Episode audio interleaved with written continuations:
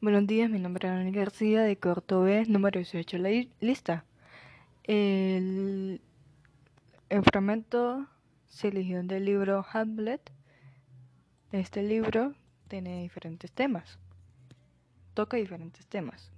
Uno de ellos es la venganza, como por ejemplo, la, Laertes intenta vengar la muerte de su padre, igual que Hamlet venga la muerte de su padre. Está también en, en la muerte y suicidio, siendo la mayoría, siendo que los personajes, la mayoría son asesinados, y Ofelia es el ejemplo del suicidio. La locura. Parte de la historia, eh, Hamlet finge una locura para retrasar decisiones importantes mientras que Ofelia tiene una locura real. También está el, espionaje. Hay varios ejemplos, como está que el rey Claudio espía a embajadores noruegos, Reinaldo espía a Laertes, Hamlet es espiado por su locura y Hamlet da a espiar a Claudio. Los personajes principales en, el fragmento que yo elegí son Hamlet, que es hijo del difunto rey y sobrino del actual rey. Es una persona dudosa, pero también justo y a la vez desolado. Piensa que el mundo está podrido, parte porque su madre se casó con el hermano de su papá, con el rey Claudio. Otro es Horacio, el mejor amigo de Hamlet y confidente.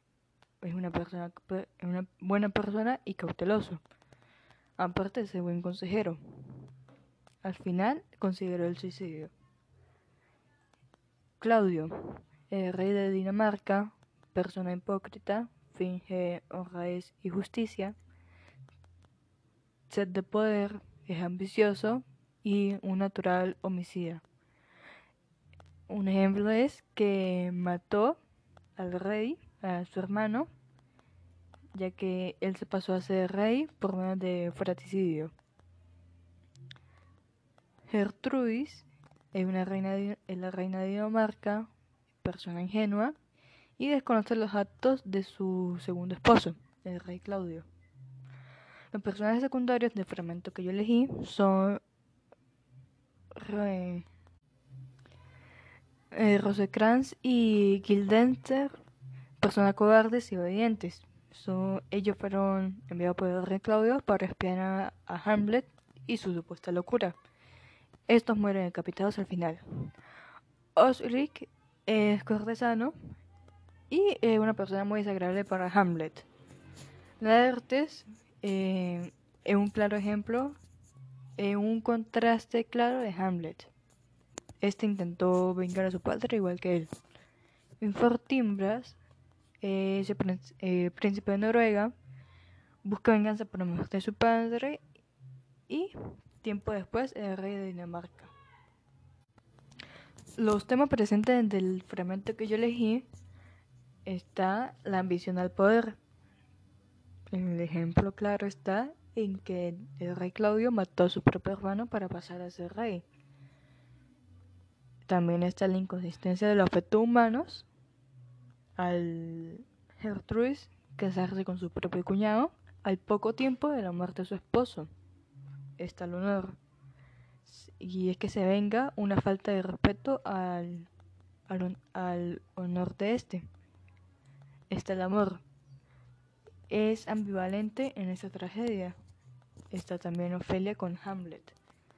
Y están las fuerzas opuestas como la lealtad, deslealtad, fidelidad y traición, amor y odio, autenticidad y falsedad, apariencia y realidad, razón e instinto. Vemos que podemos hablar de la venganza y comprensión con estos fragmentos. Hamlet le pide perdón a Laertes, eligen las espadas y luchan. Laertes se da cuenta de que su traición se ha vuelto contra él y le revela a Hamlet que va a morir por el veneno del estoque y el, que el culpable es el, rey, o sea, el rey Claudio. También está la muerte. Eh, dice que en lugar, de, en lugar de ello, la reina Gertrudis toma el cáliz y bebe haciendo un brindis por la buena fortuna de su hijo. Siguiente. La reina Gertrudis cae muerta en el cáliz envenenado. cogiendo el florete envenenado, Hamlet corta y mata al rey Claudio. Laertes y Hamlet se perdonan mutuamente y luego Laertes muere.